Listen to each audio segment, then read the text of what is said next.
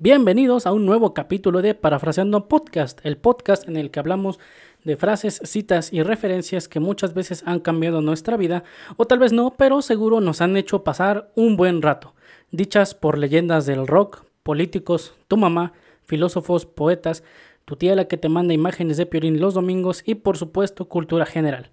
Y como cada semana estamos grabando en pura calidad brutal, yo soy Jonathan Bautista y me encuentro como cada domingo con mi amigazo Antonio Santiago. ¿Cómo estás, amigazo? Chido, chido, aquí andamos, este, como ya público en vivo. ¿Qué dice la gente? Eh, Aquí estamos grabando en vivo desde la ciudad de Pachuca, la ciudad del Paste. La neta no, pero es desde Mineral de la Reforma. Mineral de la Reforma. ¿Ves, ves esa, esa frase de buenos días, amigazo? De cuando se los llevan al anexo, ¿no has visto esos TikToks? Ajá, de que llega ese vato de, ¿no? Ya de este, llegan como tres vatos, Como, como, ¿no? como cinco, como de "No que te manches". agarran de los brazos, piernas y te avientan una Ajá. camioneta sin Casi ventanas. como este, la perrera, ¿no? Que llega. sí, no es que llega la perrera y empieza a agarrar a los perritos. Ah, no manches. Sí, no. No, que no, espero que nunca nos. Que no. nunca te despierten con un buenos días. Bueno, Está feo. Sí, yo creo que. Imagínate. que te anexen. No, no, no. Sí. ¿Qué, qué se ha de sentir? Eh, pues primero la traición, ¿no? De tu familia que Sí. te... Que te hayan hay anexado. memes, ¿no? Que igual de, ah, no me iban a llevar este a Kentucky o algo así, sí, a, a Disney. Ajá, de que se los llevan con la ex- excusa de vamos a ir a los tacos y lo terminan llevando al Sí, anexo. No o de morro, ¿no? Igual se las aplican cuando los llevan al dentista o algo así de, ¿no? Que íbamos a ir a, este, a, a Disneylandia. Ajá. Ah, estaría chido ir a Disneylandia. Hay paquetes tan chidos. Yo- trabajé con un señorita recientemente que me dijo que su... Digo, Ah, sí, me obviamente, había dicho, ¿no? Que él creo ya habían, lo- habían ido. ¿Fueron? había de Disneylandia y este dice que Hack Life este, es mejor comprarlo en temporadas bajas y ya obviamente comprarlo para digamos una fecha ya más chida a la que tú tengas planeado ir y decía que este si compras el paquete completo no sé dónde lo compró honestamente yo creo que sería buena idea preguntarle pero decía que creo en que Marketplace, ahí en Facebook, ¿no? Paquetes de...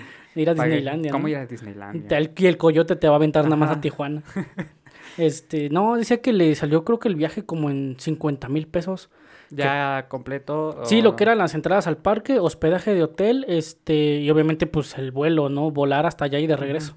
El viaje redondo más todo el parque y el hotel, nada más obviamente aparte pues la comida. Sí, claro.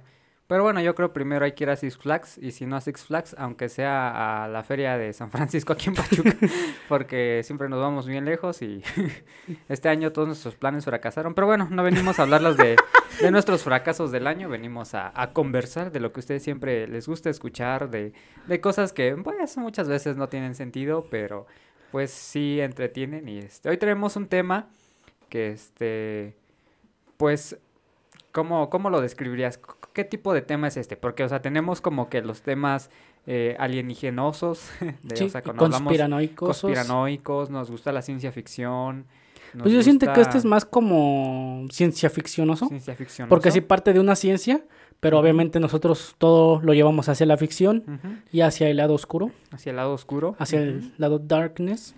Este, así es, hoy vamos a, el tema es fórmulas y ecuaciones, hoy sí nos vamos a poner bien matemáticos, bien numéricos, este, porque hay, hay, fíjate si hay una frase donde se dice que este, las matemáticas son el idioma del universo, Ajá, el ABC del universo, el, el ¿no? ABC del universo. Esa frase la dijo Einstein, ¿no? No sé quién la haya dicho, pero este, pero bueno, yo la he escuchado, eh, bueno, entonces en el ABC yo la he escuchado como en diferentes versiones, pero todas dan la idea, ¿no? O sea, de alguna Ajá. forma los números, hablando de las matemáticas, pues eh, son lo que dan forma a nuestro universo como tal, Sí, digo, todo tiene de alguna forma una representación matemática. una representación numérica. De hecho, este, la semana pasada platicamos un poco acerca de eso en ah, brevemente, donde les comentaba acerca de, de que se había estado abriendo una investigación para eh, ver qué tanto hay detrás, hasta dónde llegan los números, ¿no? El número de- pi. El número pi, y que llega un punto en el que se convierten en, en- en código binario, en unos y ceros. Entonces, partiendo a lo mejor de eso, pues a mí no se me hace una idea tan, eh, tan desapegada a la realidad el hecho de que, pues, nosotros entendemos el mundo. Y fíjate, ahí se me ocurrió ot- otra, algo, algo, algo interesante. Este, eh, hay un profesor de electrónica que tiene un canal en YouTube No es el que se da Este, toques con todas las cosas No, arma? ese no da clases, ese nada más se da como toques. que, que agarra, arma una Ajá. guitarra eléctrica que, que están electrificadas las cuerdas. No manches, imagínate. Está bien chistoso ese- sí, ese- ese que vato. se- o luego como conectas y cosas, ¿no? como circuitos y le explotan, y se quema y le da toques. Sí, no manches, no, no hagan eso. Siempre usen protección al conectar cualquier cosa. O desconecten todo y luego Sí, conecten y ya ya, si sabes, truena, pues ya este, no están ahí. Ya sabes, este, típicas eh, mamás mexicanas, casas mexicanas, donde si llueve o algo hay que desconectar todo. Si caen este, rayos. Si caen rayos. bueno, si pero eso sí es real por los sí, pulsos Sí, electromagnéticos. hay este... Si vas a lavar y conectas la lavadora, desconecta el refri porque, pues, Bueno, pero es porque ya es tercermundismo y no jala la luz chida, ¿no? sí, pero pues ahí está, ¿no? Este es Esos el- son tips. Son tips que Son tips tercermundistas. Tips tercermundistas. Este, momento latinoamericano. Sí, digo, Carlos Muñoz da tips muy white chicken de compra un 3 depas y renta dos Ajá. y en uno. No, Nosotros no, nosotros les damos tips de si van a lavar, Desconecten, el, refri y el micro. Y van a ver que, Que va a baja. jalar más chida la lavadora. Así le va a entrar la O- o tercera si el fuego velocidad de la la- lavadora. O si el fuego ya sale verde de la estufa, Ah, ya sí, es porque que hay que cambiar ya. el gas. Química básica Sí. acá, ya saben. Fórmulas, barras, barras. barras. no hay barras. este, ¿qué estaba diciendo? Ya se me olvidó. De estaba hablando de ah, del este vato de que tiene su canal en YouTube. Y este, y una vez pues él ah, generando conversación ahí en su como en un live, pues decían, bueno, profe, ¿qué, qué es mejor, no? La, la electrónica analógica o la electrónica digital. Digo, pues finalmente la electrónica analógica es el fundamento de la mayoría de los gadgets que ahorita tenemos, ¿no? Tenemos computadoras, micrófonos, celulares, porque primero hubo un precedente que fue tecnología o tecnología este Sí. analógica. En- Sí, que es más mecánica, ¿no? Más mecánica en Es por lo a que hablamos de la- radio. Es lo que hablamos de la vez pasada de la, de la historia de Alan Turing, de que el código Enigma, la máquina Enigma, era así este, electrónica, pero gran parte de lo que la hacía funcionar eran los rotores, que era pues, una parte Sí, era pues, mecánico, analógica, era mecánico. Y este, y sí, como es ya lo digital, pues está compuesto por código binario, que digo, parte de los mismos principios del switcheo de un foco, de un interruptor. ¿no? Eh, prender y Este, apagar, sí, pero a, no, sí, a no. la velocidad que lo hace eh, la energía eléctrica, pues obviamente se crea un, se pueden crear hasta lenguajes de programación. Entonces, pues como que había esa, esa discusión, ¿no? De, bueno, ¿qué es mejor? No, no pues yo digo que es mejor la digital porque obviamente Ajá. es más eficiente, es más rápida, consume menos energía, eh, tiene menos partes móviles, ¿no? Como lo que comentábamos tan solo ahorita, ¿no? Con Sí. problemas de... Eliminas las la cuestión del desgaste por resistencia y la fricción Exacto, y todo ¿no? eso, ¿no? Entonces ahorita decimos, ¿no? Nuestras computadoras queremos actualizarnos a, a discos de estado sólido porque obviamente es mucho más eficiente que uno Porque de ya estado... Porque se nos descompuso la Porque en computadora y, pleno como- 2022 seguimos usando discos duros este, De mecánicos. mecánicos. y ya se nos casi se nos friegan. Pero, Afortunadamente. pero así como vamos, estoy seguro Ajá. que en 10 años vamos a decir, hay un disco de esta, un disco mecánico, así como los teclados que antes eran este, Ajá. que regresaron como los teclados mecánicos, como Ajá. por, no sé, la comodidad. Ahorita ves que ya todo es raro, es ¿no? más O sea, por la nostalgia, es ¿no? la nostalgia, ¿no? O, o- de eso de que ahorita consumen cada cosa, que a muchos les gusta estar escuchando hasta el, el cliqueo, ¿no? Que hacen los teclados. Y mejor hay gente que consuma SMR de clicazos de, de teclados mecánicos, digo, no sé. Es que yo siento ser. que es parte del humano el sentir, el, el sentir algo, ¿no? Porque no es lo mismo el, el, por ejemplo, el ver el fútbol a jugar fútbol. Ah, Son sí, dos cosas completamente diferentes. Y por ejemplo, digo, lo escuché en, en un capítulo de La Cotorrisa en el que decía que, o sea, sí está chido el contenido que ellos hacen en internet, dice, porque es para una comunidad, dice, pero no es lo mismo hacerlo a una cámara a estar en un escenario y sentir que es electrizante y Claro. sientes la adrenalina y la dopamina y todo eso. Entonces yo siento que va por ahí, ¿no? El hecho de que en algún momento como que ya se sintetiza toda la todo esto que es calculadora, reloj, despertador, pantalla y un montón de cosas en un teléfono, llega un momento en el que dices que yo quiero sentirlo. Ajá, quieres ese tacto físico. Y fíjate, Ajá. ya con eso podemos conectar esta idea y terminar esta idea que te quería compartir. Y es que entonces, pues algunos precisamente, ¿no? A lo mejor defendían la tecnología analógica porque dicen, no, bueno, es que la, te- la tecnología o la eh, electrónica analógica, como dices, es, es un poco más simple, mejor de reparar incluso, porque Ajá. obviamente es más fácil a lo mejor. Ya está pasa algo y mueves dos, tres y piececillas. ¿no? cambias un, este, un, ¿cómo se llama? Un, este, una, Una resistencia. resistencia, cambias un, un transistor. Y ahorita a- reemplaza a- toda una tarjeta, no, pues sí pues, está más mm, difícil, ¿no? Entonces como que o sea, había esa discusión, ¿no?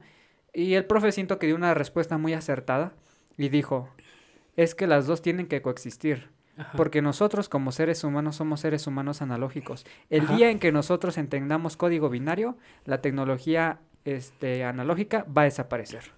Pero es cierto, o sea, porque digo, aunque todo lo que tenemos aquí estamos grabando y lo que está recibiendo la, la computadora es, Es este, información. es información y la está transformando en unos y ceros y mi voz es, mi voz finalmente es vibración que está en el aire, esa vibración que sale desde mis cuerdas vocales, el micrófono las capta, Las- crea una señal que viaja a través de los cables, llega a la mezcladora, la mezcladora hace la función de mezclar tu micrófono, tanto el mío lo convierte en información, lo pasa por USB a la computadora y la computadora ya está replicando esa información en base a unos y ceros, pero yo no puedo entender realmente el uno el, código binario yo no lo entiendo, o sea, si me, me- me presentas un una tabla de unos y ceros como se ve tipo Matrix, ¿no? Que se ve la pantalla verde La atrás de unos y ceros, de...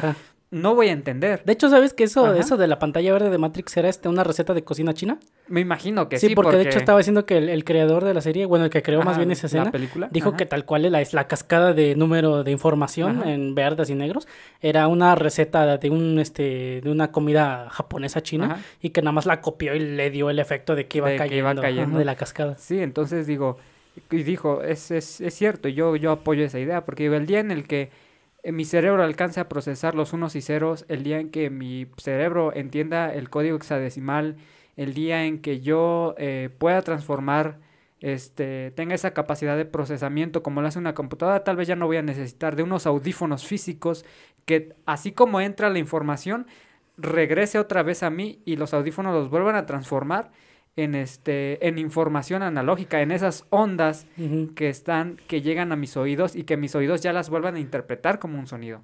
Entonces, hasta el momento en el que nosotros como seres humanos dejemos de ser seres humanos y entendamos de todo lo que es el concepto digital, posiblemente desaparezca, pero mientras no tenemos que tiene que coexi- coexistir tanto la tecnología digital como la analógica.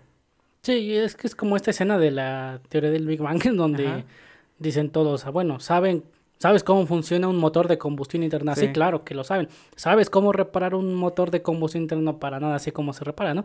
Entonces yo siento que la cuestión de que yo siento que al final de cuentas para ser humanos siempre vamos a tener que recurrir a algo más como analógico. Sí, Porque vuelvo a lo mismo. como dices, ¿no? Al final de cuentas, cosas como el arte, la música, la pintura, la escultura, este, el entretenimiento, es físico, es de contacto, es de, es de, es del, es del, es del, es del cuerpo. Sí, claro. Porque, por ejemplo, a es las, experimentar sensaciones. a las superestrellas del fútbol se les admira porque hay gente que a sus cuarenta y tantos años está súper retiradísima.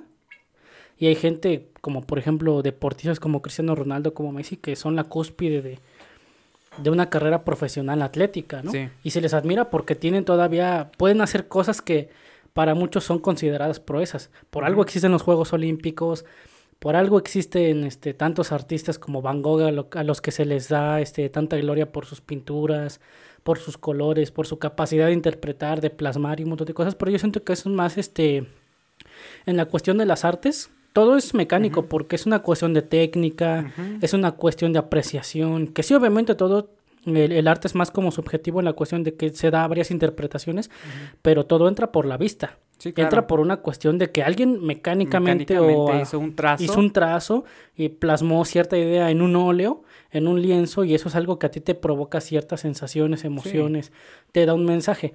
Entonces yo siento que para que sigamos siendo humanos, la cuestión de las cosas analógicas o mecánicas tiene que estar ahí, porque ya de algo que te hace sentir tan realizado como alguien que practica el senderismo, correr, escalar el Everest, nadar, andar en balsa, patinar y todas Sí. esas cosas son Es que cosas son, que son dices, son- propias del cuerpo de algo mecánico. Son esas sensaciones, o sea, es eso sensorial que tu cuerpo percibe del medio ambiente. Sí, y al final Lo de te- cuentas el, el cuerpo humano es una obra maestra de la Claro. O sea, está diseñado pues para disfrutar de todo ese tipo de cosas, ¿no? Y todo es matemáticas también si te Sí. pones a pensarlo. Claro, o sea, como dicen, pues, por eso se dice, ¿no? Que las matemáticas son el idioma de- del universo. Y este, y bueno, pensando en esto, o sea, yo le, le comentaba aquí a Johnny que pues una vez estaba escuchando precisamente un podcast donde creo que era eh, un, un podcast que es de ADC, de que hablan de conspiraciones, y estaban hablando de las conspiraciones de los Simpson. Algunas Ajá. teorías ven que los Simpson pues también es como que lo, hizo de nuevo. Sí, lo hizo de nuevo Los Simpson. Y este y hay un hay un capítulo que es de 1998 en el que Homero Simpson es cuando quiere ser inventor.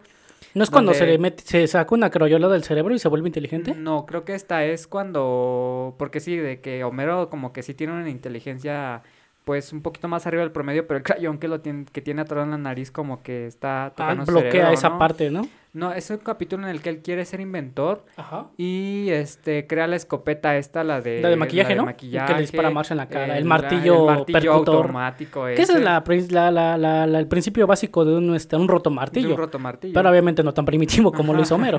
Sí, o sea, ese cuate nada más como que cortó un martillo, le puso un motor y como Y que, que- gol- de golpear. El así, efecto ¿no? percutor, ¿no? Ajá. Y este, y creo que el invento como que el que lo catapultó según, ¿no? Es como que la silla, ¿no? Que cuando se iba para atrás salían unas patitas, patitas. y se recargaba. Ajá. Pero resulta que según ya alguien la había inventado, ¿no? Ajá. Es como que da, esa, ese capítulo da la idea de que Homero Simpson intenta jugar como a, a que es el, este, un tipo Thomas Alva Edison, O sea, ratero. ratero, ratero de ideas, porque digo, finalmente la idea que tuvo Homero pues no era tan, tan, tan de él, ¿no? Pero bueno, el chiste es que eh, se especula o hay mucho, mucho, ¿cómo se le dice? Hay Pero ¿qué es lo que hace él en el capítulo? A, lo, lo- lo- a lo que vamos a girar ahorita en, par- en torno a esto es que en una escena se ve que Homero está resolviendo unas ecuaciones en el pizarrón y supuestamente una de esas ecuaciones está, ¿qué te gusta? Al 99%, no, no me atrevo, me estoy atreviendo a decir porcentajes cuando ni siquiera este puede que sea así, ¿no? Pero Especulando. es como para que se pongan en perspectiva de qué tan cercana ¿Qué tan exacta? estaba esa fórmula o la, la- el La respuesta. resultado, la Ujú. respuesta que puso Homero en su pizarrón para encontrar lo que hoy se conoce como el bosón de Higgs. Supuestamente Homero en el Ajá. 98, en ese capítulo del 98, Homero Simpson estuvo a punto de descubrir la, la- el bosón de Higgs, que ese se descubrió pues ya años después. Sí, claro, digo, apenas se descubrió hace Sí, unos es, años. es Y reciente. se postuló desde lo, del 70, algo así. Entonces, este, bueno, ya obviamente, a lo mejor en un tema de criaturas podemos ahondar un poco más en, en este tipo de teorías de, de Homero y todo lo que hay detrás de los Ujú. Simpson, porque también es una serie que tiene mucha historia. Y este, pero lo que extremos de aquí es que, bueno, Homero, pues como que estuvo a punto de resolver, ¿no? Una ecuación que pues ha sido importante en el nicho científico para la actualidad. Y volvemos a lo mismo. Y la ¿no? respuesta que él dio era muy, muy, Muy parecida, cercana, o muy parecida a lo que realmente es la lo que realmente real. es. Entonces, para mí es como que, bueno, realmente, como decíamos, ¿no? Ya lo he comentado, de que existen ciertos patrones, ¿no? En el universo, eh, de alguna forma. Y entonces sí me hizo meditar más como que es que verdaderamente, pues los números están en donde quieras, ¿no? O sea, no tenemos que ser tan científicos ni tener conocimientos tan amplios de matemáticas para darnos cuenta de que los números no fallan de alguna forma, ¿no? Y yo me doy cuenta ahora en el trabajo, en un trabajo en el que tengo que estar más en contacto con, De la con- con- sistematización. Con, la sistematización, con el hecho de que los números no van a fallar. El que se equivoque es uno. Y precisamente mi encargado en la semana me estaba comentando algo chistoso que pasaba, de que eh, muchas veces pasan errores, ¿no? De que hay una, un número de serie no coincide o algo, ¿no? Y este, y entonces se quejan, ¿no? Los, los que manejan los, las, las computadoras. Dicen, no, pues es que el sistema no sirve.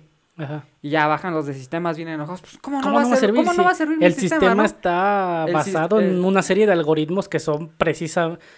Y Son entonces- precisos. Sí, exacto. Entonces dice, no, o sea, el que te equivocaste fuiste tú. O a lo mejor malinterpretaste. te ingresaste a lo mejor mal un número. Tú fuiste el que dio el punto de error para que a lo mejor ahora sí el sistema malinterpretara la información que está procesando y te diera un resultado diferente al que tú esperabas Sí. y el cual ya te arroja como un error. Y es Dice, que aparte. pero ajá. realmente el sistema no se puede no se puede equivocar de alguna forma. Y eso es que a lo que todo le tiran las empresas, porque en algún momento digo, eso es algo que está como muy a debate, el si es bueno o malo, pero va a llegar un momento en el que las fábricas van a estar tan tan sistematizadas, tan automatizadas que el factor humano va a ir Va a ser. desapareciendo, porque al final de cuentas pues, la ley de Murphy lo dice, si algo va a salir mal, va a salir mal. Y en esta cuestión, si a cualquier cosa a la que tú le metas factor humano, ya tiene una Sí. probabilidad automática de que algo error, falle. claro. Porque pasa, o sea, pasa en cualquier cosa. Y de hecho, este, fíjate, hablando de eso de que tú dices de las matemáticas, de que son exactas, pero también se, se dan a interpretación dependiendo de.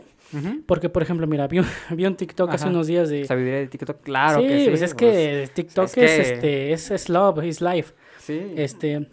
Había un TikTok en el que estaba yo viendo en el que, bueno, el mensaje era otro, pero el ejemplo que puso a mí se me hizo muy acertado, porque el mensaje que él trataba de dar es que el hecho de que es algo una es una frase que yo ya había dicho hace tiempo y que a mí me gusta mucho decir que es el hecho de que tú no entiendas algo no significa que ese algo esté mal.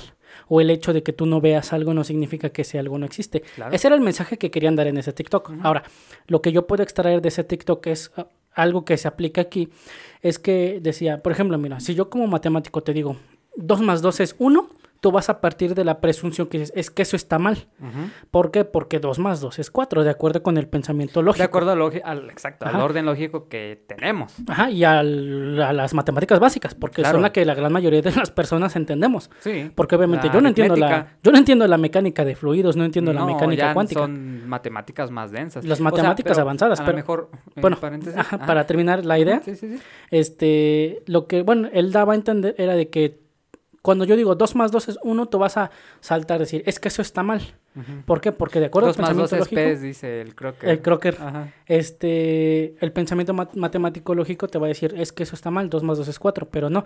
Dice ahora, es que tú lo que estás haciendo es que estás partiendo de la presunción de que yo estoy mal. ¿Por qué? Por el hecho de que las matemáticas que tú conoces te dicen que no, que es 4.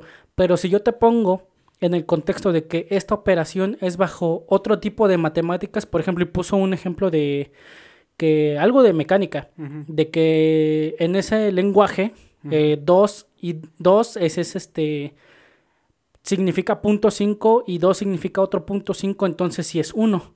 Pero eso tiene que ver con el tipo de matemáticas que tú estés aplicando. Ah, sí, también. Porque, por ejemplo, no es lo mismo el que tú digas este, la ley de los signos, ¿no? Menos más más este, es menos. Menos más más es más. Menos más menos es más. Entonces dice, muchas veces lo que pasa es que nosotros eh, entendemos las matemáticas de otra forma. ¿Por qué? Porque, como tú dijiste, las matemáticas son exactas siempre y cuando las estés aplicando correctamente. porque no todo, correcto. no todo el tipo de matemáticas es así. Por ejemplo, igual las matemáticas estadísticas ah, se aplican de diferente forma, se aplican en otros campos. Entonces, el hecho de que el hombre esté presente en un, este, en un lenguaje de matemáticas, ya por el simple hecho de meter este factor humano, ya hay una probabilidad de, que salga, de que salga mal. De que algo que salga mal, porque las matemáticas fríamente o per se son exactas y no fallan por este, ningún error. Eh, lo que pasa es lo que tú dices hace rato. Como nosotros las interpretamos mal, cometemos errores, y pasan otras cosas. Errores de, de, cálculo. Sí, o sea, está, está interesante lo que estás comentando, porque ahora más es ver, bueno, o sea, como eso, ya como que había manejado ahí más la variedad, pero sí es como muy cierto, ¿no? O sea, como dices, las matemáticas son de alguna manera un lenguaje, ¿no? O sea, es lo que se dice es una forma de interpretar el universo.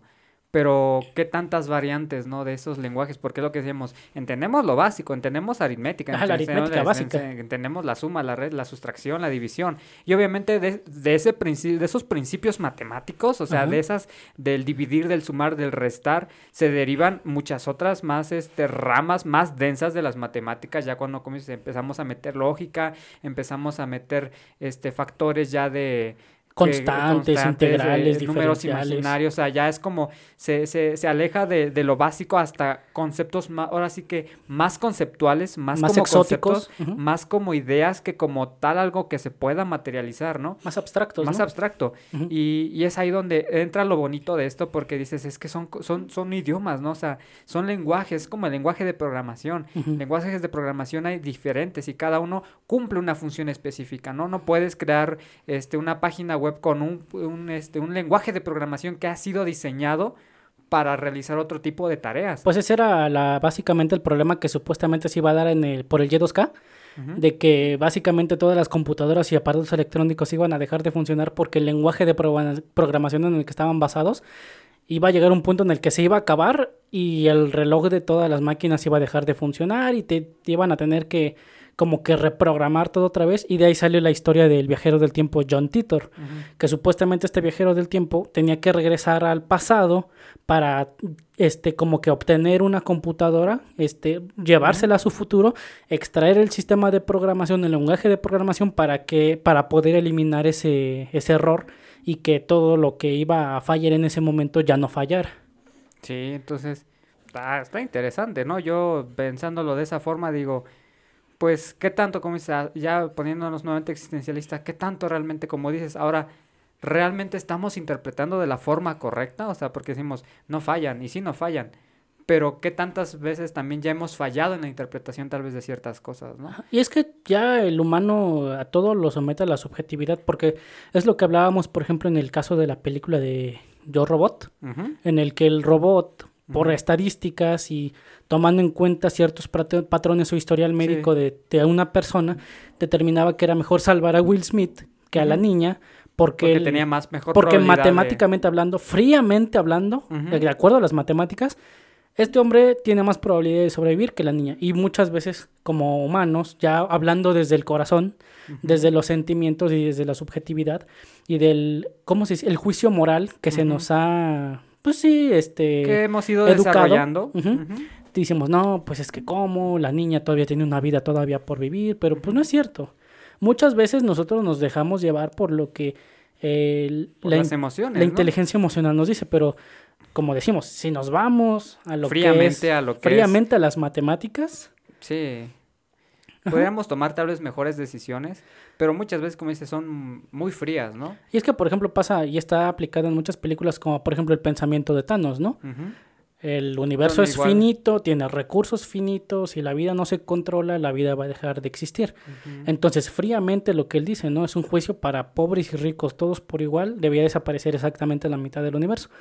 Y al final de cuentas, mucha gente, pues ya conspiranoicamente hablando, eh, dice, no, es que el COVID es como lo que quería hacer Ajá. Thanos, de que querían reducir a la población para salvar el planeta. Y pues quién sabe, no sé, yo no quiero decir que no, no quiero decir que sí, ahí ustedes digan. Ajá. Pero si es este las matemáticas frías, así tal cual Así, son, y funcionan, funcionan. funcionan. De hecho, como que esa temática, hace rato este, terminamos de ver la película de Kingsman y la premisa en parte es eso, donde el villano, en este caso, este, quiere igual desaparecer a un sector de la población bastante grande, pues porque él dice que eh, los virus, ¿no? O sea, pone la, su discurso es este, ¿no? Cuando tú adquieres un virus, ¿qué es lo que hace tu cuerpo, ¿no? Eleva la temperatura para tienes asesinar fiebre para asesinar al virus. Dice, entonces, ¿qué está pasando con la Tierra? Está Se está pasando lo mismo, está haciendo sobrecalentamiento para que nosotros que somos el virus, pues también nos mate. Dice, entonces, o pasan dos cosas. O, o el, sobreca- el sobrecalentamiento nos mata, o nosotros mismos como virus nos matamos para dejar al- libre al planeta. Entonces él como que crea una especie de chips para que la gente se vuelva loca y entre ellos mismos se maten. Ujú. Entonces, volvemos a lo mismo, ¿no? De alguna forma, eh, viéndolo desde, un, desde, la, desde la perspectiva moral, está mal. Viendo desde lo ético, está mal. ¿Cómo vas a, a- a matar, vas a quitar vida inocente Ajá. por salvar el planeta, ¿no? Pues si no, bajo una tela de juicio desde lo moral. Pero como dices, si a lo mejor lo ves desde una perspectiva más científica, más fría, más calculadora, más estadística, tiene toda la razón. Claro, pues es Y, que, eh, ujú. como dice la película, no sé, las decisiones fuertes requieren, Requieren voluntades, fuertes.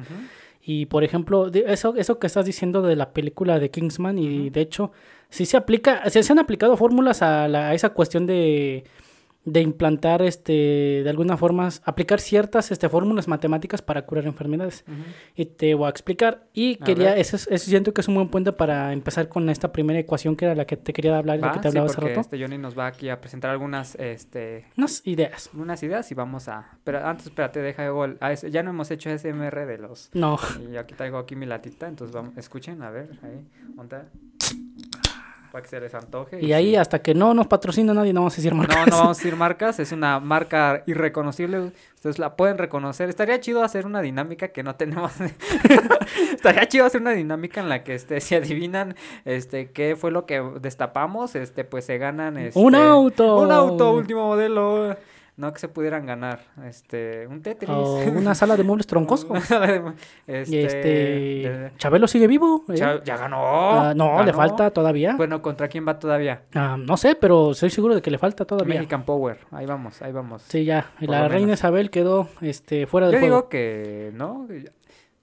No me imagino la cantidad de teorías que ahorita igual hay Ah, detrás sí, de la muerte de la que es reina Isabel. reptiliana y que la Sí. princesa Diana y que Carlos y esto y el otro. Sí, ahorita está muy, está de moda ese tema de la reina Isabel. El día que se murió la reina Isabel, luego, luego TikTok de eso, de todo eso. Sí, puro pasas TikTok tras TikTok de eso. Pero bueno, Pero bueno, volviendo a dale. la cuestión de la de que cómo si hay ecuaciones que sean, bueno, no tal cual las ecuaciones no, pero las ecuaciones han sido como que el parásito que han se han desarrollado en otras cosas. Ajá, Por ejemplo, mira, aquí te voy a poner un ejemplo que es la ecuación de Dirac. Sí, y la esa- esa- del amor. Exactamente, es a lo que iba. El amor, el amor, el amor. Este, Ajá. la ecuación de Dirac, fíjate, unos la conocen por eso. La gran mayoría. La, la gran mayoría de los mortales la conocemos Sí, por eso. Tengo que reconocer que yo la, re- la conocí por esto, ya sabes, La dedicándola a tu morrita. de, ah, te dedico la educación de Dirac. Y yo, y Tú y yo. otro. Es la verdad. Pero fíjate, guacha, te voy a Ajá. leer una explicación que encontré A en ver. línea.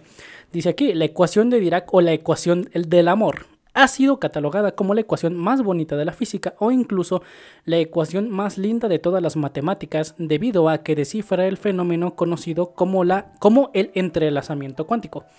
Y aquí entra la explicación romántica. Dice, si dos sistemas interaccionan entre ellos por un tiempo determinado y luego son separados, ambos se pueden describir como sistemas distintos, pero de una forma sutil se convierten en un sistema único. Lo que le ocurre a uno le sigue afectando al otro, sin importar la distancia que puede ser de kilómetros o incluso llegar a ser de años luz. Debido a que las partículas se siguen afectando en la distancia, muchas personas han afirmado que lo mismo sucede con las relaciones humanas, sobre todo cuando las personas se aman. Esa es la explicación Sí, romántica. De, ¿no? de hecho, ahorita me acordé que igual en la película de Interestelar hay una El poder frase, del El amor. poder del amor, sí, hay- no sé cómo va, de, en qué escena va, Ajá. pero sí de que, es- no es que no sé, qué- la, la frase en sí, me acuerdo que igual por mucho tiempo la usaba, de solamente hay dos cosas que pueden resistir el paso de- del tiempo, Ajá. que es- es este, la gravedad y el amor. sus cosas. Sus cosas, de veras. Ajá, pero sí, ajá. Pero bueno, esa es la explicación romántica, ¿no? Y que sí, pues sí, todo, yo estoy seguro que al menos la gran mayoría de los que están escuchando esto la han dedicado. Sí, yo sí dediqué. Amor, te mando acá, ya sabes. pa- Te mando acá. Te mando acá. Como el carro que vimos ayer. Ah, sí, es que ayer vimos un carro que en la defensa trasera decía Send Nudes. Sí, no manches, pero. Pero bueno. Ah, bueno, Ajá. ahora eh, ya hablando en serio Ajá. y hablando ahora Esto sí. es un podcast serio de, de- de nada. No, no somos para nada serios. O sea, tenemos que- el, el tema de L de fondo, no somos serios realmente. Que muchos lo confunden con el tema de la, del exorcismo, ¿no? Pero bueno, El ahora, exorcista, no, no es el exorcista, chavos, es el tema de L. Para los versados en el anime, pues es el tema de L, de Dead Note. de Death Note. Ahora, esta, esta aplicación, esta ecuación no nada más sirve para ser romántico y ridículo, sino también la esta ecuación que la este, formuló Paul Dirac, esa es la ecuación responsable del descubrimiento de la antimateria. Y esa, esa aplicación, ahora, si todos han escuchado lo que es la antimateria, todos pueden decir, ah, ok, bueno, ya hablando de antimateria estamos hablando de palabras mayúsculas. ¿Por Sí. qué? Porque Desde, bueno, yo ya me- mi participación aquí ha terminado. este, la antimateria siempre ha sido retratada, sobre todo en la ciencia ficción, que es lo que de los nos gusta hablar, como un combustible de pura energía y de energía pura. Es como la, Ese la es- es- fuente de energía. Es la, es la cúspide De la energía, es lo de la eficiencia lo que energética. pode- a lo que podemos, o sea, lo que quisiéramos aspirar tener, ¿no? Tener Ajá. materia oscura para crear. Ah. Pues es que resolvería muchos problemas. Bueno, la materia oscura es otra cosa. Ajá, ah, la perdón, antimateria sí, y la la, materia la- antimateria, perdón. Ajá. O sea, es que sería como ves que lo que yo luego te, te comento, ¿no? O sea, muchas, muchos de nuestros problemas se re- es- muchas de nuestras tecnologías, el problema que tienen es de dónde vas a conseguir energía, ¿no? Sí, porque... Porque, como decimos, los viajes en el tiempo de alguna mente, teóricamente se puede. Pero ahora, ¿de dónde vas a conseguir tal cantidad de energía Los que se requiere para realizar un, un trabajo de ese tipo, ¿no? Ajá. Y deja tú ajá. la, la- los viajes en el tiempo. O sea, ya algo que no es cien- para nada ciencia ficción, pero que al final de cuentas lo que nos limita es la cuestión energética. Es una, el- los, los viajes este, intergalácticos, ¿no? Son posibles, sí, pero como dices, o sea, para que un, un viaje intergaláctico sea pues, de cierta forma funcional, tendríamos que viajar casi a la velocidad de la luz. Y es bien sabido que una de las leyes para que pueda pasar eso es que ninguna partícula que viaje a la velocidad de la luz puede tener masa.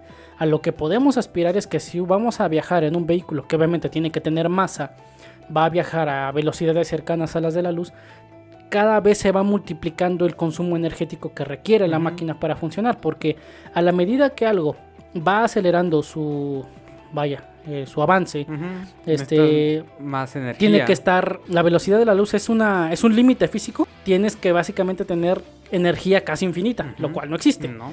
Entonces, ahora, eh, hablando de la antimateria es como lo que se aspira, ¿no? Para poder tener energía pura, este, como que ya Sí, eficientizar por completo más- lo que son eficiente. procesos, el combustible, el que de algún, algo pueda funcionar por muchísimo tiempo sin estar sobre todo este, realizando emisiones de CO2 a la atmósfera porque es lo que ahorita está provocando Sí, lo lo- que calentamiento está global. dando en la torre. Ajá. Entonces, una, eso es una aplicación, ¿no? Que es la más conocida como que es la de Sí, combustible. entonces ya saben, primero, la primera aplicación, dedicársela a sus morritas y la segunda es para este, eficientizar procesos. Hacer procesos de, de Y ya ves que de hecho el, el LHC también se, con- se, se construyó con ese, con ese propósito de Ajá. ver si se podía fabricar antimateria. Ujú. Y realmente, o sea, sí se puede, pero es ridículamente caro por el hecho de que todavía no alcanzamos los recursos tecnológicos para no, lograrlo. este, es- nuestra te- tecnología, aún con eso, es demasiado primitiva como para poder fabricar antimateria, ¿no? Ahora, otros apli- otras aplicaciones que son este, más como que alcanzables, que están más como en el parámetro de los mortales, es que esta se aplica en la tomografía por emisión de positrones. O sea, ya ves que te meten en una máquina Ajá. Que Donde pues, te metes como un túnel, ¿no? Donde, Ajá. donde te hacen como rayos X. Resonancias resonancias pues. electromagnéticas. Eh, esta, esta, lo que es la teoría de la ecuación de Paul Dirac sirve ¿por qué? porque haz de cuenta que a lo que es a un paciente se le inyecta una solución, una sustancia en la sangre del cuerpo y esta solución se concentra en las partes del cuerpo que estén digamos como enfermas. Después, ya cuando te meten a la máquina, la máquina como que lanza, lanza emisiones de antipartículas que son este positrones y esos positrones como interactúan con la solución que primero te inyectaron o realizan mapas de dónde se Por dónde encuentran las zonas más ajá. afectadas. Ajá. Entonces, ya cuando pasa todo ese proceso, se producen imágenes de muy alta resolución donde se Donde hay alguna afectadas. afección. Ajá. Fíjate que esa es una muy buena Es aplicación. una muy buena aplicación. Porque, y, y fíjate, yo lo veo así. Cuando yo este, bueno, digo, a lo mejor es una forma en la que yo aterrizo esta idea un poco más a, a mi capacidad de entender. Ujú. Porque cuando yo eh, empecé a estudiar lo de electrónica y todo eso, o sea, te tienes que hacer la idea de que estás trabajando con una fuerza física la cual no puedes ver. No puedes ver los electrones pasando a través de los circuitos, pero sabes que ahí está, ¿no? Entonces, por ejemplo, yo cuando me desempeñé como técnico, pues tienes que tener la capacidad y tener como los conocimientos técnicos, tener como esa, esas, esos conceptos o esas ideas de cómo funcionan las cosas para detectar dónde hay una falla. Ajá. Porque obviamente no puedes visualizar dónde, a- dónde por dónde pasa el, el, este, los electrones eh, para generar la, la corriente eléctrica. Y entonces tienes que crear algún, para eso se han este, creado instrumentos de medición como es el multímetro, Ajá. como son este, los osciloscopios, donde ya por medio de señales, lo que comentábamos al principio, por medio de ya una forma visual y analógica, tú como ser humano puedes interpretar en qué parte está la falla o en qué parte eh, no llega el voltaje, ¿no? Un ejemplo, eh, un corto, eh, en, en- en un cortocircuito, es cuando de alguna manera el, el positivo y el negativo se tocan. Entonces, al estar conectados, no terminan el circuito. De hecho, pues el circuito viene de esa palabra, ¿no? Un circuito es un círculo, ¿no? O sea, eh, cualquier aparato electrónico es un circuito eléctrico. O sea, lo único que hace es la energía va, los electrones pasan a través de los conductores y pasan a través del LED. Eh, hablamos ya de esto, la, ley de la conservación de la energía no se crea ni se destruye cuando los electrones pasan a través de un diodo emisor de luz que es el LED. Crea eh, fotones, libera un fotón y ese fotón lo vemos como un, como Como un luz. rayo de luz, ¿no? Entonces, lo único que hace es eso. Los electrones pasan a través de ese, de ese circuito, hacen su función, eh, convierten la energía en, en, eh, la, en energía eléctrica, en energía mecánica, en energía lumínica, en energía Calórica. calórica. Entonces ya nos ob- obtenemos una función y un beneficio de ese aparato, ¿no? Entonces el problema cuando nos enfrentamos a, a reparar una cosa es de, bueno, ¿por dónde no están pasando los electrones? ¿Cómo sé que no está funcionando? ¿Cómo sé que sí está Ajá, funcionando? Porque sé que lo- los electrones a lo mejor entran, pero no están regresando. Entonces, ¿por qué no están regresando? Hay una fuga de electrones, porque una fuga es cuando los electrones, por alguna razón, en el circuito, no está pasando la cantidad suficiente de electrones, entonces no tiene como la corriente necesaria, ¿no? Hay una para, discontinuidad. para, el para poder proceso. para poder funcionar entonces o no o hay una fuga o hay un corto o qué pasa no entonces yo siempre decía estaría súper genial que tuviera unas gafas que yo me pusiera y visualmente viera por dónde están recorriendo los electrones, ver el circuito en físico por dónde están pasando y decir, ah, en esta parte no están pasando, entonces ahí es la falla. Digo, sería una forma Que muy una- eficiente de, hay de máquinas que hacen ¿no? eso, ¿no? Las, hay, hay, hay como formas, Como estaciones, ¿no?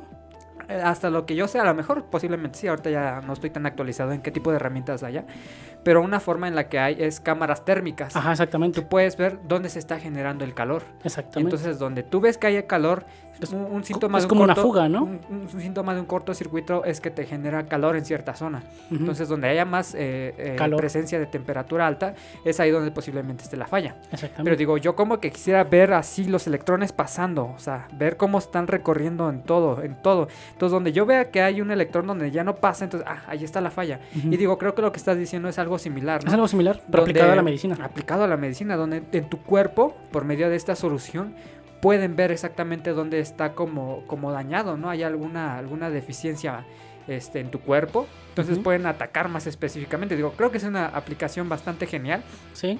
porque, este, digo, bueno, yo lo aplico a lo que, a mi, con, al área de conocimiento que sé, digo, es, es útil.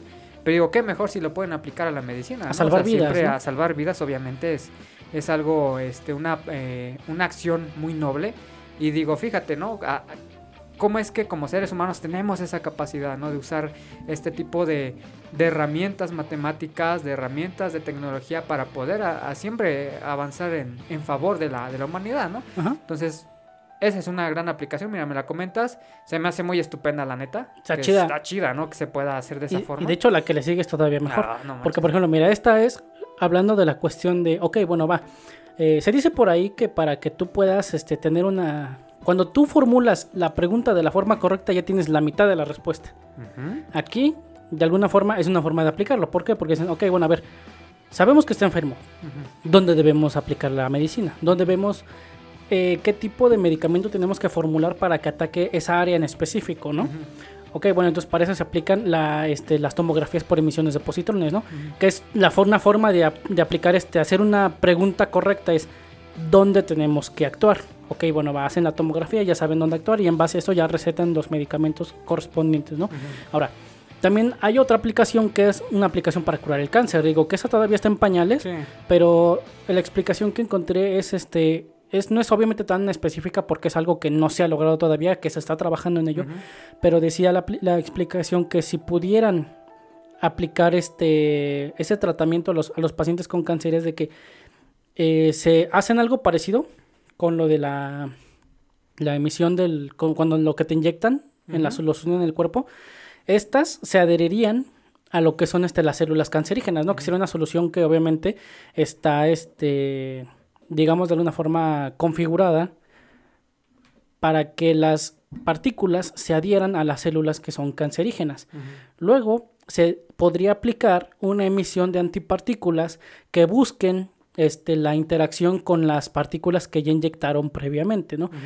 Entonces, si pudieran hacer eso, lo que pasaría era, sería que cuando esas partículas de las antipartículas interactuaran con las partículas a, a las adheridas a las partículas cancerígenas, chocarían y obviamente, como es bien sabido de la antimateria, lo que hace es que cuando la antimateria este, convive con la materia, explotan.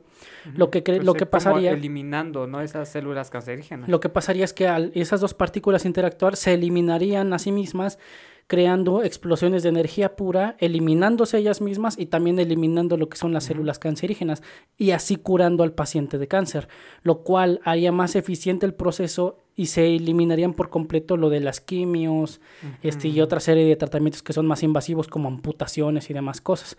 Entonces, esa se me hizo una muy buena aplicación Sí. de lo que es este la, la aplicación de las antipartículas y que todo eso salió de lo De que la fue la ecuación de Paul Dirac. Sí, es igual una gran... Sí, claro, como dices, esa suena más teoría, porque pues en teoría se oye O bien. sea, en teoría funciona. En teoría funciona, Pero ahora hay que encontrar cómo. cómo, hacer que funcione. solucionarlo, ¿no? Pero pues esperemos que sí. Yo siento que en algún momento se tiene que solucionar, ¿no? Como todos los recursos tecnológicos van a ir avanzando, la tecnología sea barata y vamos a llegar al punto en el que se pueda hacer. a conseguir. Ajá, Y por ejemplo, digo, eso es, Ajá. no es teoría per se, porque si ya lo están empezando a hacer. Obviamente no es tan eficiente como ya lo pintan en todo lo que es el plan de, Sí, sí, sí. pero ya están como que en los primeros pasos. Y yo siempre he dicho que lo más difícil de todo es empezar. Empe- ah, ya sí. empezando, Pues ya estás ahí. ya estás más encarrado. Sí. Ya, ya las llevas de ganar. Mínimo. claro. Entonces, qué chido que se esté haciendo eso. Ujú. Pues ahí está, chavos. Cuatro, ¿O falta otra? No, ya son las... Esas son las aplicaciones. Bueno, yo nada más empezaba por tres. La primera Sí. te metiste de, Ah, de sí. dedicarla Ahí está. a su morrita. Por lo menos dediquen a su morrita la, la ecuación de Dirac para que se vean acá bien científicos. Intelectualoides. Intelectuales. Bueno, Ajá. ¿quieres hablar de otra cosa? No, no, bueno, ahorita no, no sé, tú dices que traías otra, este... Ajá, pues son otras dos. Por ¿Otras ejemplo, dos? mira, igual ya hablando, aléjanos por completo del tema de la medicina. es, esta es una que todos se saben, Esta es una que todos- dice Craig, Ajá, que es la ecuación más famosa del mundo. De hecho, si tú lo buscas Ajá. así en Google, ajá. la ecuación más famosa es la de E es igual a mc al cuadrado. Sí, ese, has visto ese meme, ¿no? De este, que es, eh, es café más leche al cuadrado, algo así. Algo así. Eh, milk, milk más coffee, no sé, Milk. pero algo, algo así, este, milk, milk de leche. Ajá. Ajá, Ajá. Ajá, pero sí es como las más famosas, yo creo que ha aparecido en incontables series. Dexter la tenía, o sea, Dexter tenía ahí E igual a mc al cuadrado. Dexter Morgan, el asesino en serio, No, o Dexter, el... el... laboratorio Ah, de. Dexter. este Jimmy Neutron también como que de Ah, repente sí. cuando entrabas a su cerebro alcanzabas a ver ahí a lo mejor alguna La- figura del E igual a mc al cuadrado. Y este y yo igual algún día la anoté en mi libreta para verme acá bien, bien Mm. chido en mi clase de, de, este, De ciencias, de ciencias naturales en quinto grado de primaria, ¿no? Viendo el libro de quinto. Eh, Eh. ve, chécate la página Sí, ya- 120. Ya, la viste, está re buena. Está re buena. No, no es cierto. Quién sabe cómo vengan ahora los libros de texto, pero pues si pueden conseguir una edición de por ahí del 2005, pues ya ahí checan y ustedes juzguen. o consíganse otro tipo de revistas. Sí, ta- sí, O una también. un catálogo de Un Avon, ¿no? catálogo de Avon. No, pero no. aquí venimos a hablar de ecuaciones. Sí, sí, esas cosas banales no nos importan. Este, como dice Diego Rosarín, no eres un hombre de paja, eres un hombre de ideas. Ajá, exactamente. Bueno, hay, gente que sí a hacer pura paja, pero nosotros no somos ese. Lo sé, lo sé, mucha paz. el Barney. El Lo Barney. sé, lo sé, mucha paja. Ay, Dios, pero bueno. Ah. No, bueno, básicamente tal cual la explicación de... Fíjate, encontré una explicación que se me hace buena y que pone en perspectiva más el por qué esta, esta ecuación funciona también y por qué es tan famosa y por qué es de las que más se ocupan para hacer películas de ciencia ficción. Es una que encontré y que creo que la, de- la- la dijo Steve Jobs, ¿no? Ajá. Y parafraseando, este, la, explicación dice así. La energía, que en este caso es la letra E, dice es igual a la masa, que es la letra m multiplicada por el cuadrado de la velocidad de la luz, que es una constante. La velocidad de la luz es un límite físico, ¿no? Y obviamente si esta, lo que es la velocidad de la luz, ya es una cifra enorme porque son como 3.000 kilómetros por segundo, algo así. 300 mil kilómetros por Ajá. segundo.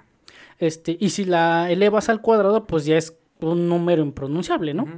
Dice que de ahí que una diminuta cantidad de energía, de materia, perdón, se puede convertir en una cantidad de energía que genere una fuerza enorme. Ajá. Y expresado o poniendo en perspectiva, este, este ejemplo dice que una manera gráfica de hacerlo sería en el que si la energía contenida en, una, en la masa de una uva, que es una cosita como medio centímetro por un centímetro, este, esta podría satisfacer casi todas las neces- necesidades energéticas de la ciudad de Nueva York durante un día entero. Ahora, eh, poniendo en perspectiva eso, este, dice aquí, hay una frase de Albert Einstein que dice, no sé cómo será la tercera guerra mundial, pero la cuarta será con palos y piedras. Hablando de que obviamente en la tercera guerra mundial todos abusarían o tomarían o echarían por delante lo que son las armas de destrucción masiva que basan Sí. su poder destructivo en esta ecuación tan famosa, que es el que, ¿cómo es posible? Que una bomba que digamos hablando a escala no es tan grande porque qué te gusta que una bomba atómica como la que arrojaron sobre Hiroshima que fue este The Little Boy tenía a lo mucho qué te gusta unos dos metros por un metro de alto más o Sí, menos no, no era, no era como un, no era del tamaño de no una era un casa. proyectil grande. no realmente. o sea yo estoy seguro de que tenía las dimensiones más o menos de un auto pequeño Posible, como un Chevy Pop cayendo. ándale Chevy Pop este y fíjate todo Ajá. lo que destruyó no que, lo leí en el de- en el parafraseo histórico Ah. en el extra 1 de eh, la Segunda Guerra Mundial y los Tres Genios, de que cuando cayó la, el The Little Boy, que fue la bomba atómica que desarrollaron en el laboratorio de los Álamos, eh, primero dejó 70.000 muertos nada más del puro impacto. Y luego eh, esa cifra se multiplicó al doble, dejando un estimado, porque es estimado, este, de víctimas de 140.000 personas muertas por los efectos de la radiación y demás cosas. Sí, ya, como dices, ya consecuencias todavía aparte. Un daño colateral y obviamente no por precisamente por el impacto y la, la explosión que tuvo. Sino... Y esa fue en Hiroshima. La otra, que era un poco, que era más destructiva, que fue la, la Fatman, la de Nagasaki, que obviamente mató a más gente, destruyó a más personas y ya ves que de ahí se fueron bien recios y empezaron y desarrollaron luego la bomba de hidrógeno, desarrollaron este otro tipo de bombas, como por ejemplo creo la, la bomba más poderosa que fue la que desarrolló la Unión Soviética, que es la, la, la bomba del zar. Que es hasta ahorita la bomba. SARS-CoV-2. Ajá. No. No. Ese es el, COVID. el SARS-CoV. Yo estoy diciéndote que sí. Sí. No. no. Pero creo que la bomba más poderosa hasta ahorita es la bomba del zar. Ya, o sea, es como igual una... Es de hidrógeno, creo. Porque igual vi un TikTok de un vato que iba a explicar, no lo vi. Ah, Nada más empecé a ver que decía que no es lo mismo una bomba atómica que una bomba nuclear. Entonces, mm, este. No iba a dar la explicación, pero le di para arriba. Bye. Bye.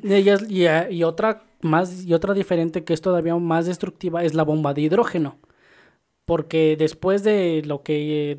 de cuando Robert Oppenheimer desarrolló la bomba atómica, del mismo equipo de trabajo donde. que obviamente él formó para desarrollar la bomba, de ahí salió el que sería ahora el padre de la bomba de hidrógeno que era otra persona que creo que era la más inteligente de todo el grupo, que hasta Richard Feynman le dio el, pues este vato está muy, ya en otro nivel, ¿no? Sí, ya. Y fíjate, todo eso viene de una ecuación en la que Einstein dijo que, pues, basándonos o tomando en cuenta que de una pequeña cantidad de materia... Él, puso, por así decirlo, la teoría y la, la fórmula, y ya esa gente la desarrolló ya a niveles prácticos, podemos decirlo. Eh, mm, con fines militares. Con fines, o sea, ya de una forma que, que pudieron como aterrizar la idea ya algo material, ¿no? Porque vuelvo a la mejor a lo mismo. Digo, eso es, es algo conceptual, ¿no? O sea, Einstein desarrolló esa fórmula y la escribió en un pizarrón, pero esa, esa fórmula escrita en el pizarrón de alguna forma no sirve más para allá, más que estar escrita y que la tengas en una playera. Pero ya que tú puedas desarrollar tecnología, en este caso militar, que en base la a eso, ya es, son, son, palabras mayores, ¿no? Que claro. nosotros simples mortales no logramos entender, pero obviamente hablar de ese tipo de cosas es, es interesante, ¿no? Este, pero sí es como como, pues sí, como lograron desarrollar, ¿no? O sea, dices que este cuate pues era como tenía un, intelecto tremendo, ¿no? Para poder este desarrollar o interpretar, ¿no? Que es lo que empezamos diciendo, ¿no?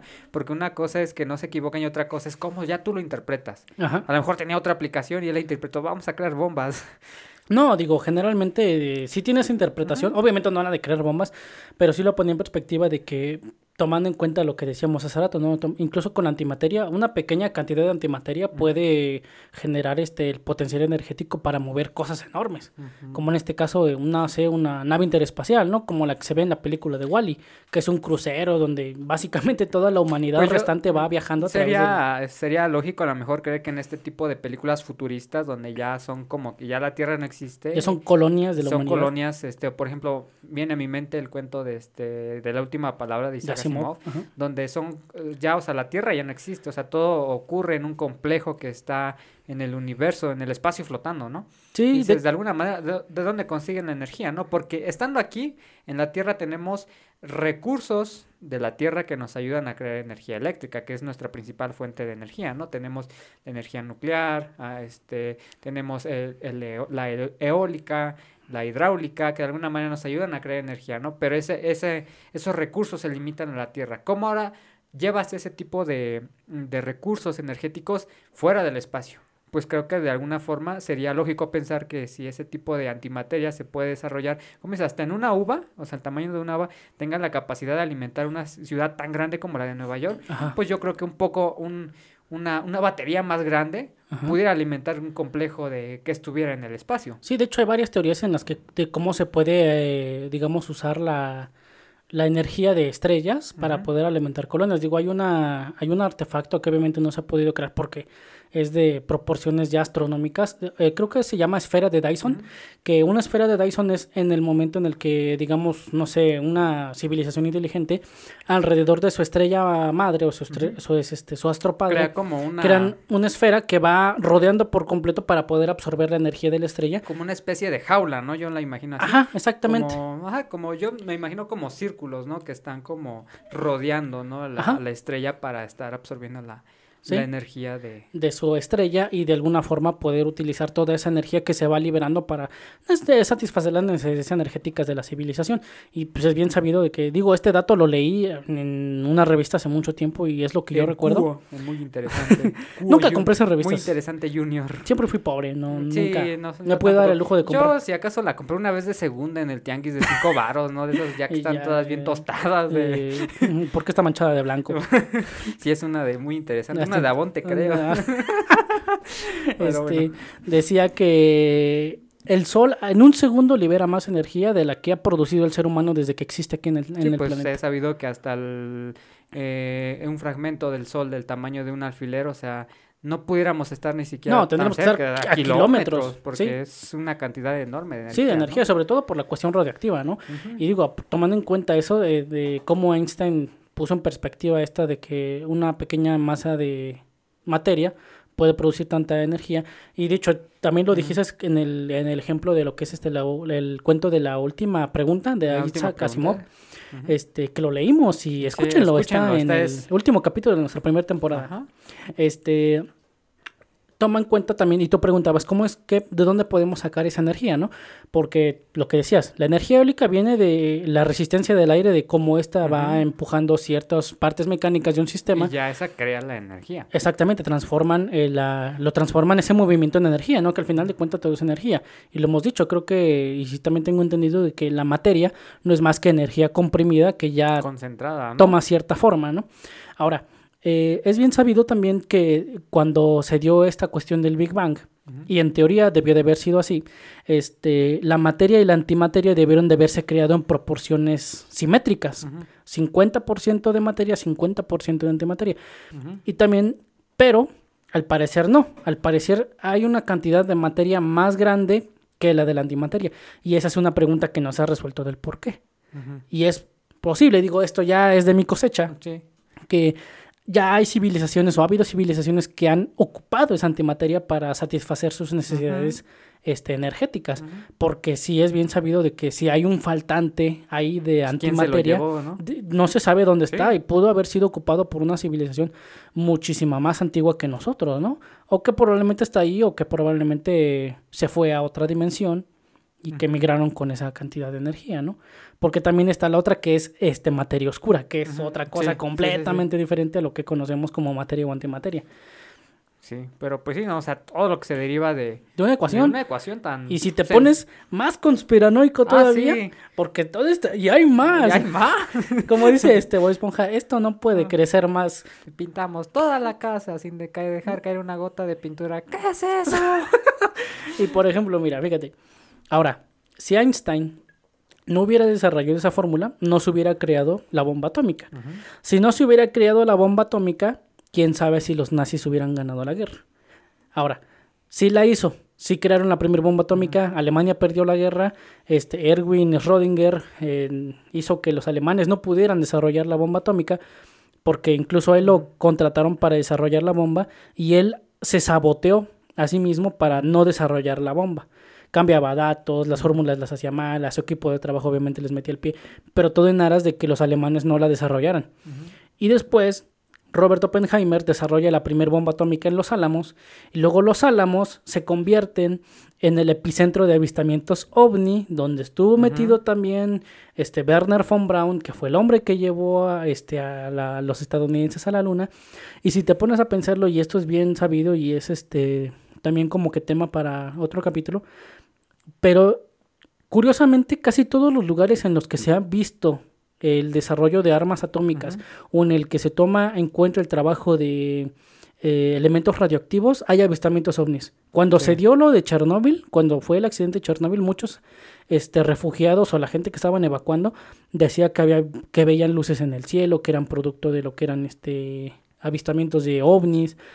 en lo que fue Los Álamos, White Sands, este Fort Bliss y todo lo que, eh, todos esos alrededores donde detonaron bombas atómicas, hicieron pruebas, el Trinity Site, ahí también se han visto avistamientos de naves extraterrestres, avistamientos de luces que en el cielo que no deberían de estar ahí, de naves que se mueven muy rápido. Cuando se dio la Segunda Guerra Mundial y estaban los bombarderos atacándose entre sí, salieron los Foo Fighters que también eran naves que nadie puede decir que eran, de dónde eran. De dónde, salieron, ¿no? Ajá.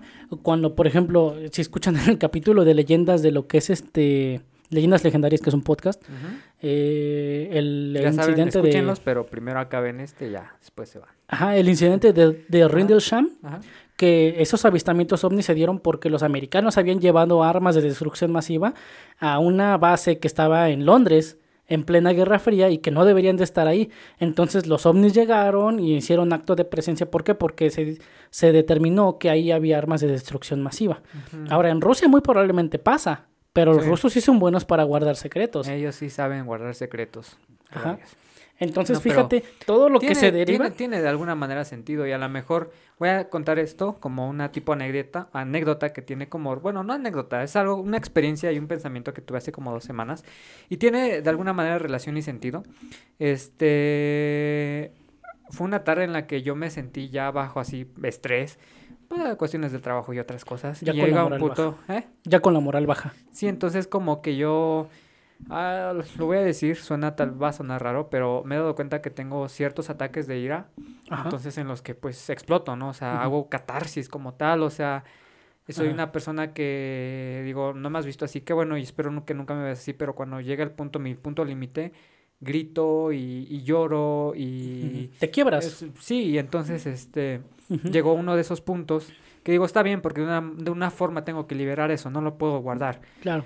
Eh, tengo que encontrar formas más sanas de hacerlo sin afectar a terceros para que pues esa energía se canalice de alguna forma y fíjate, voy por ese uh -huh. punto porque traté de controlarme, o sea, ya estoy más consciente de ese problema que tengo y traté de controlarme y dije, es que no, ya lo hice, ya ni modo, no puedo seguir así, pero entonces por mi mente pasaron una serie de pensamientos y dije, bueno, pero ¿qué es lo que acaba de pasar? Porque yo iba en el carro, este, incluso como por la desesperación, el coraje, aceleré el carro y dije, qué bueno que no pasó nada porque pues bueno, estábamos ahí cerca de la colonia, pero pues aún así ya después te pones a pensar en todo, ¿qué hubiera pasado sí, no? Uh -huh. Pero ese no era el punto. El punto es que entonces yo me dije, bueno, y, y tomé este pensamiento en base, ahorita que dijiste de, de leyendas, porque recuerdo que una vez Badía explicaba dando como una forma de, de, explicación científica el por qué hay ciertas apariciones de fantasmas, ¿no? Entre comillas. Uh -huh. Porque decía que de alguna manera a veces se queda como energía, ¿no? De esas, de esas, de esas. Queda energía ¿no? residual de. Entonces tú luego por eso llegas como a percibir que, ay, se ve el abuelito que está sentado, no, pues el abuelito ya se murió, ¿no? Pero uh -huh. es como que esa energía que deja, uh -huh. ¿no? O que en tal casa... Un eco fantasmal. Ajá, ¿no? donde normalmente ocurre, ¿no? Que, ah, es que aquí este, se escuchan fantasmas, pero es que porque antes ahí mataban, antes... La energía está pesada, ¿no? Entonces ves que es común, ¿no? Escuchar Ajá. eso, ¿no? Que ah, la energía está pesada, está se pesado. sienten vibras y que no sé qué, Ajá. ¿no? Y a lo mejor uno viéndolo desde el punto escéptico, dice, ¿cómo va, se va a sentir, no? y vibras, digo, pues viéndolo también de un lado científico, digo, ya lo hemos platicado, ¿no? Este, Tesla lo decía. Eh, De las que frecuencias. Si, las frecuencias, sí, si quieres entender el universo tienes que pensar en frecuencias y en vibraciones. Uh -huh. Entonces, en ese momento que tuve como ese, ese arranque, después dije, bueno, ¿y dónde quedó toda esa energía? Dije, porque de alguna manera al empezar, cuando yo aceleré el carro, ¿qué hizo el carro? El carro mecánicamente hizo una acción para inyectar más combustible al motor, el motor explotó, las llantas, la tracción hizo que las llantas giraran y esa energía provocó un movimiento. Uh -huh. Y digo, de alguna manera, después me sentí tonto porque dije, toda esa energía que se gastó no tuvo ningún propósito. Fue en balde. Simplemente fue energía que se quedó como flotando. Yo así uh -huh. lo, lo percibí. Digo, igual, cuando yo grité, ¿qué pasó? O sea, mi voz sacó esa energía que se produce desde adentro y esas ondas chocaron con las partículas que están en el viento y crearon vibración, uh -huh. pero esa vibración a dónde se fue? Quedó en el aire. ¿No? Entonces igual cuando yo a lo mejor hice fuerza apretando los puños, estoy haciendo fuerza, estoy gastando energía uh -huh. de mi cuerpo, pero no es para un, una energía práctica, no es como que digas, estoy trabajando y tengo que usar energía para, no sé, tumbar una pared, ya eso es más fuerza. Uh -huh pero esa energía tiene como un, un fin práctico. Uh -huh. Digo, cuando me pasó todo esto, yo fue de, qué estúpido porque toda esa energía se quedó ahí flotando, ¿no? O sea, real, así lo pensé yo, o sea, digo, nada más se quedó ahí, porque no, no fue canalizada hacia un objetivo en específico. Y entonces, como que hilando eso con lo que dijo Badía, de que se queda como que esa energía residual, digo, de alguna manera tiene sentido, porque esa energía, ¿dónde se va? Si no se crea ni se destruye. No, ley de la conservación de la energía. ¿A dónde se fue? ¿A dónde se fue esa energía mecánica, esa energía sonora? Bueno, no sé si se diga sonora, ¿verdad? Acústica, ¿no? Acústica. ¿A dónde se fue toda esa energía? Digo, porque de alguna manera, si no se creó ni se destruyó, simplemente tuvo que pasar a, otro estado, ¿no? O sigue viajando. O sigue viajando y va a llegar a un punto en el que a lo mejor se manifieste de alguna de estas formas, ¿no? Y eso que fue como algo muy mínimo, ¿no? A comparación de lo que estás platicando, de cómo es que han causado o han creado cantidades tremendas de energía para crear en este caso destrucción. Se ve en el caos, se viene la destrucción. Pero entonces toda esa energía, ¿dónde se fue? O sea, porque si no se crea ni se destruye, tuvo que transformarse. A lo mejor se transformó en movimiento, se transformó en, calor, en, calor, en, como decimos, en acústica. Pero me hace sentido, porque de alguna manera, como que esa energía puede que se transforme a lo mejor. Digo, no, no estoy diciendo que así sea, ¿no? Pero eso, ¿no? Que se lleguen como que a dar ese tipo de situaciones en las cuales se ven como como avistamientos ovnis, como que se ve una luz. Digo, porque de alguna manera la energía tiene que seguir viajando, se tiene que seguir transformando. Y a lo mejor se llega a dar eso porque si no es una energía con un fin práctico, pues tiene, va a estar ahí, ciclándose, ¿no? Hasta que a lo mejor alguien la ocupe ya para un, ya algo en especial. Darle un propósito. Darle un propósito. Pero ahorita que me estás diciendo, y como hilando estas ideas, digo, pues no se me hace algo que realmente sea improbable. Porque siguiendo esta ley, que hasta donde, como dices, nos hemos dado cuenta funciona, y así es. Claro, a lo mejor es nuestro entendimiento hasta ahorita, tal vez después descubramos algo nuevo, pero no se me hace algo que, como digo, improbable que donde ha, habido grandes concentraciones de energía, se pueda dar también este tipo de avistamientos. Sí, claro, digo, por ejemplo, tomando en cuenta eso, si te pones a pensarlo y tomando en cuenta la probabilidad estadística de que hay otras civilizaciones en el universo, porque obviamente no somos la única, digo, por ver la probabilidad estadística, ¿no? ¿Estás de acuerdo? Sí, sí. Eh, este planeta ha tenido actividad humana por muchos, muchos, muchos, muchos años. Y a lo mejor no humana, pero sí ha habido vida, como por ejemplo en el caso de los, de los universos, de los dinosaurios y este tipo de cosas.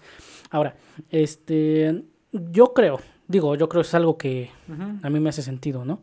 Si hay otras civilizaciones en el universo que, en el caso de que hayan pasado por el gran filtro, ¿no? Que es una serie de barreras que tienen que atravesar para poder de alguna forma llegar a una escala de colonia, ¿no?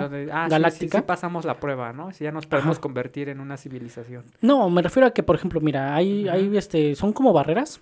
El gran filtro es de que son civilizaciones que empiezan como a ser inteligentes, pero llega un momento en el que, por decir algo, por intereses se autodestruyen, ¿no? Como en el caso de, para lo que vamos nosotros. O hay civilizaciones que han trascendido esa brecha este, de interés y ya ven más por el bien colectivo y que son razas o especies que han ido evolucionando y que han sido capaces de desarrollar este, tecnología lo suficiente como para salir de su planeta y poder hacer exploración espacial. Luego pasan por otra barrera que al parecer era una de que en el caso de que no sean golpeados por algún asteroide o choquen o eh, X o Y cosa, eh, si pasaran por todas estas barreras, podrían ser civilizaciones que tengan la capacidad de, de ya realizar el viaje interespacial. Ajá. Ahora, yo creo, ¿no? Que debe de haber una por ahí. Porque también se dice que por eso tal vez no hemos encontrado vida en el universo, ¿no? De que o somos la primera raza inteligente en el universo, o somos la última, o si hay otras, pero no tienen interés en conocernos, o si hay otras, pero este les parecemos este una raza ah, con la que no se deben asociar o inferior o tal vez por esta ecuación de la energía de que esa es los fotones que al final de cuentas son una forma de energía siguen viajando y han determinado que por lo que han visto eh, por la luz que ha viajado a través del universo y lo que les ha llegado es que tal vez este planeta no tenga vida inteligente, ¿no? Entonces están viendo los dinosaurios. Ajá, o antes de los dinosaurios, no sabemos, ¿no? Porque puede que estén muy lejos esas civilizaciones de nosotros. Y ahora tomando en cuenta que el universo se está expandiendo constantemente y que cada vez estamos más lejos de todos, pues sí se hace como un poco de sentido el que tal vez como que no haya habido por ahí una, civilización que tenga contacto con Y eso me lleva a la siguiente ecuación, que es la ecuación de Drake.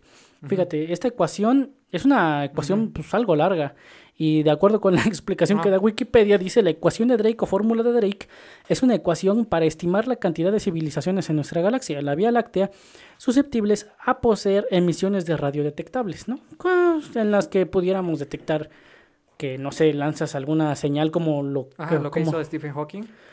O, ah, no, también hay de los que mandaron una señal y la rebotaron, ¿no? O sea, sí tuvieron como una, una La señal wow, que es el caso de la señal wow, donde se supone que esa señal proviene de otra, de otra galaxia, de otras estrellas, en el que se supone esas emisiones de radio pueden ser interpretadas como información, que era lo que decíamos hace rato, pero al final de cuentas eso es como, lo toman como una prueba, ¿no? De que puede existir vida en otro, en otro lado del universo.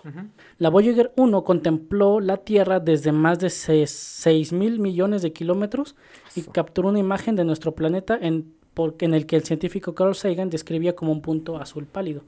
Y en esta sonda metieron lo que era este un mapa donde se mostraba qué planeta era el de nosotros pusieron una imagen de un hombre y una mujer saludando y creo que pusieron este otra serie de indicadores que daban como que nuestra ubicación dentro del sistema solar y dentro de lo que era la Vía Láctea, algo así, no estoy muy seguro. Y hace poquito se vio este que hay especulaciones, ¿no? De que la Voyager en un momento pues dejó de arrojar información y lo atribuyeron a un error técnico de que había dejado de funcionar o algo por el estilo. Sí, ya, se le acabó la batería ya. Ajá, no, no se sabe, pero a lo mejor por lo lejos que está. Sí, ya no alcanza a llegar la señal. No alcanza a llegar la señal o está arrojando datos que no deberían de, arrojar porque hubo un error o algo le pasó y entonces en consecuencia está funcionando mal. Pero dicen que dejaron de recibir información, lo atribuyeron a un error, luego la Voyager se volvió a encender ya arrojando información otra vez que ellos podían interpretar, pero lo que interpretaban era de que la Voyager estaba de regresando a la Tierra. Entonces muchos lo interpretaron, o los conspiranoicos dicen, y esta teoría dice que la Voyager fue encontrada por una raza, la, la usó, y este, encontró el mapa que, se le, que había sido insertado en el disco dorado que había diseñado Carl Sagan, y que ahora la Voyager está regresando a la Tierra. Porque ahora la información que está arrojando es como si fuera un trayecto en contra. Sí, entonces, sí, está de regreso. Ajá, mucha gente dice, no, pues es que muy probablemente una, una, raza extraterrestre la, encontró, y ahora están viniendo hacia acá. Sí, yo ahí, por ejemplo, ahí sí discrepo un poco, porque volviendo a lo mismo, si tan solo ahorita decíamos, ¿no? las matemáticas que se supone que es como el lenguaje que sí entendemos en teoría, hay diferentes tipos.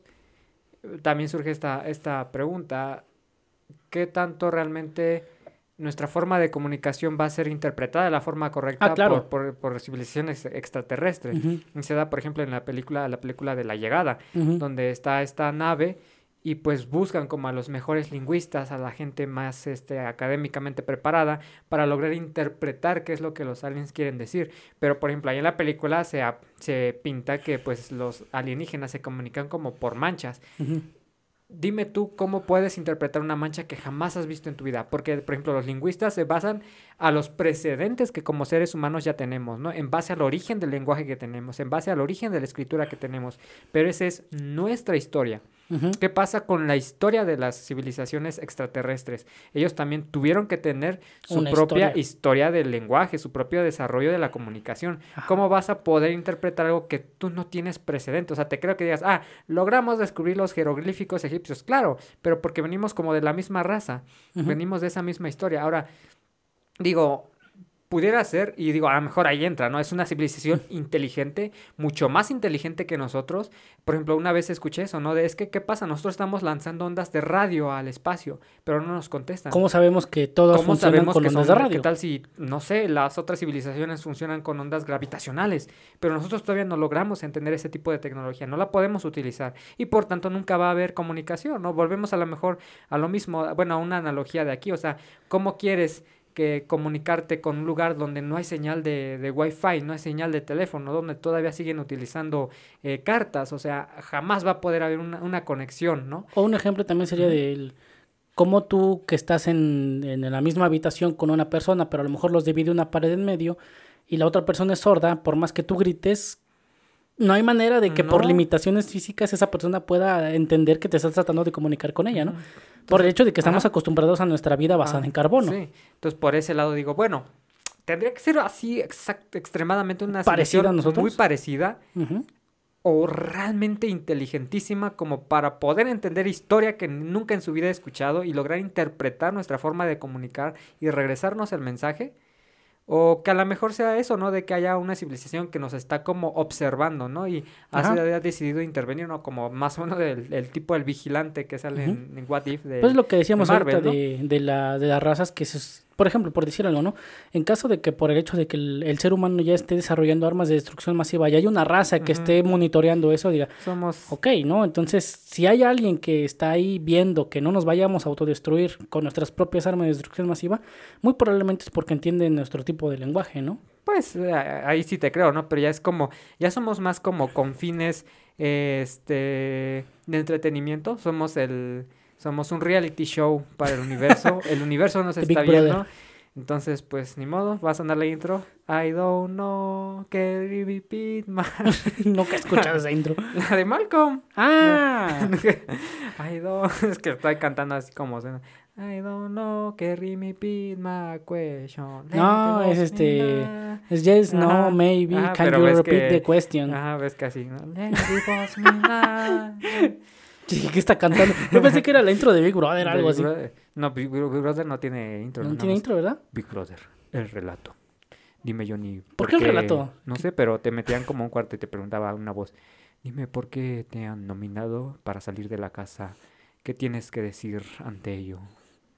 Ya te daban en tu Ah, entrevista y ese rollo, ¿no? Y luego te sacaban. Sí, vas para afuera. Qué difícil se, me hace.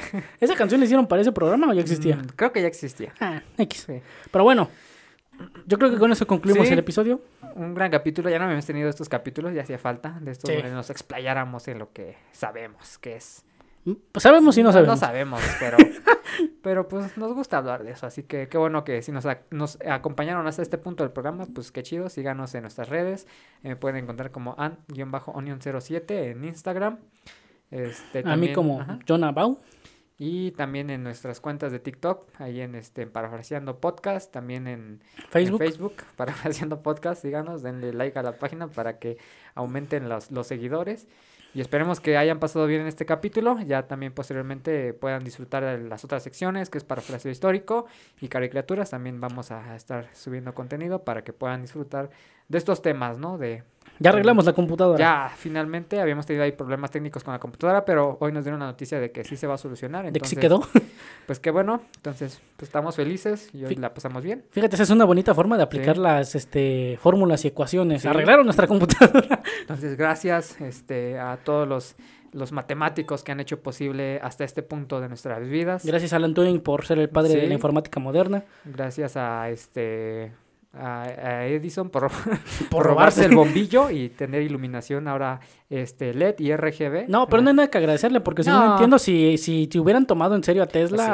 eh, la energía sería otra, Otro otra tipo cosa. de cosas, o sea, supuestamente este vato hasta electrocutó un elefante para Ah, sí. comprobar que este la energía, la corriente Este- alterna era muy peligrosa y pero pobre elefante murió vano, Calcinado. sí, pero pues ahí está, chavos, entonces síganos, este nos escuchamos entonces en el próximo programa. Bye. Bye.